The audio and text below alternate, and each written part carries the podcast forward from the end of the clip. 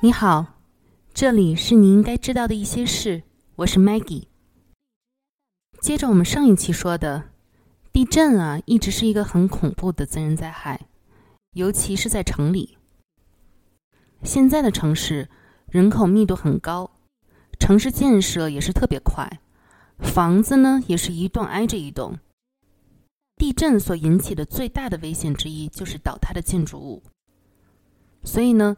地震带来的后果也就更加严重、更加致命，也造成更多人死亡。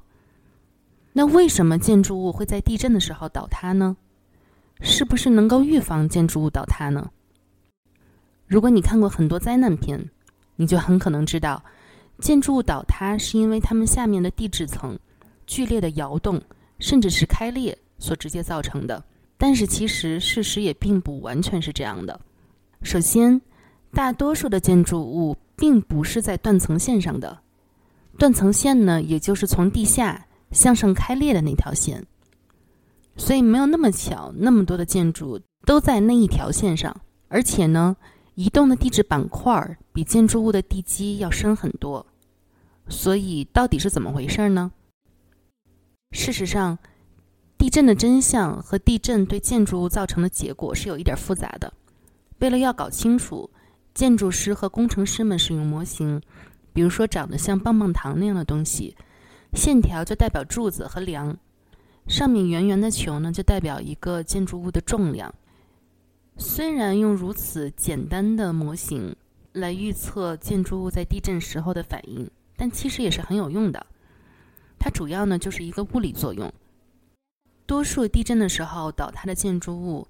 倒塌其实并不是因为地震本身所引起的，而是呢，当建筑下层的地层开始移动的时候，它使地基和低楼层产生一个位移，然后这个位移呢就会让震波传导至整个结构，造成结构的前后震动。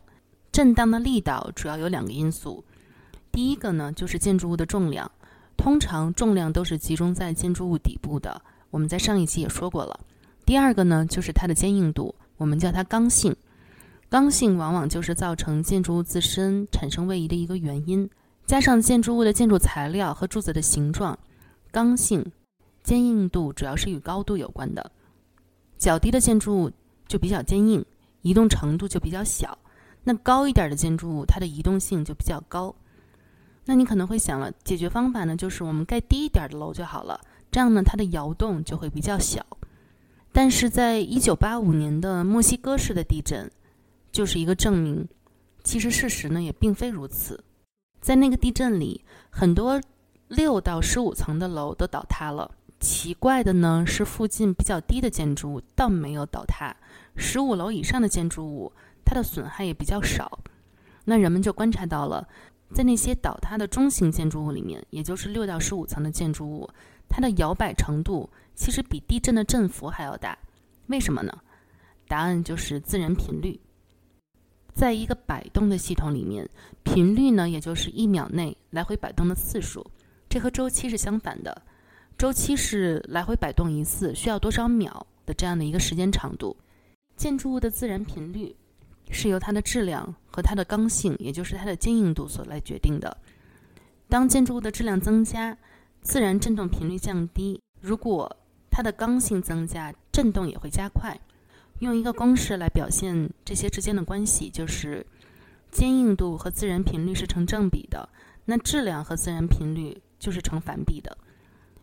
在墨西哥市的地震其实是共振的结果，地震波的频率刚好与中型建筑物的自然频率是一样的。那共振后，接下来的每一个地震波都会被扩大，建筑物呢就会朝同一个方向震动。最后达到比地震引起的更大的振幅。现在，工程师和地质学家还有地震学家共同合作，在建筑物现场预测地震移动的频率，为的呢就是预防共振引起的倒塌。他们会考虑土壤类型和断层的类型，还会参考以往的地震的数据。低频率的震动对比较高的建筑物会造成更多的损害。反之呢，高频率的震动会威胁到比较低的和刚性比较强的建筑物的结构。工程师呢，同时会想一些来吸收震动的方法，他们会用创新的系统防止建筑物变形。比如说，地基会有弹性的材料和机构来预防地基的震动，造成整栋的建筑物和其他部分的摇晃，从而呢，把地基的这个摇动和整体建筑物的摇动来隔离开来。他们也会让调整好的阻尼器系统来取消共振。也就是让自然频率来消除震荡，降低震动。其实我们想说的结论就是，并不是最坚固的材料建的楼才是最好的，而是最聪明的设计设计出来的楼才会屹立不摇。好，这是今天的内容，希望你喜欢。如果你还没有订阅我的频道，请订阅我的频道。也希望你保持对这个世界的好奇心。拜拜。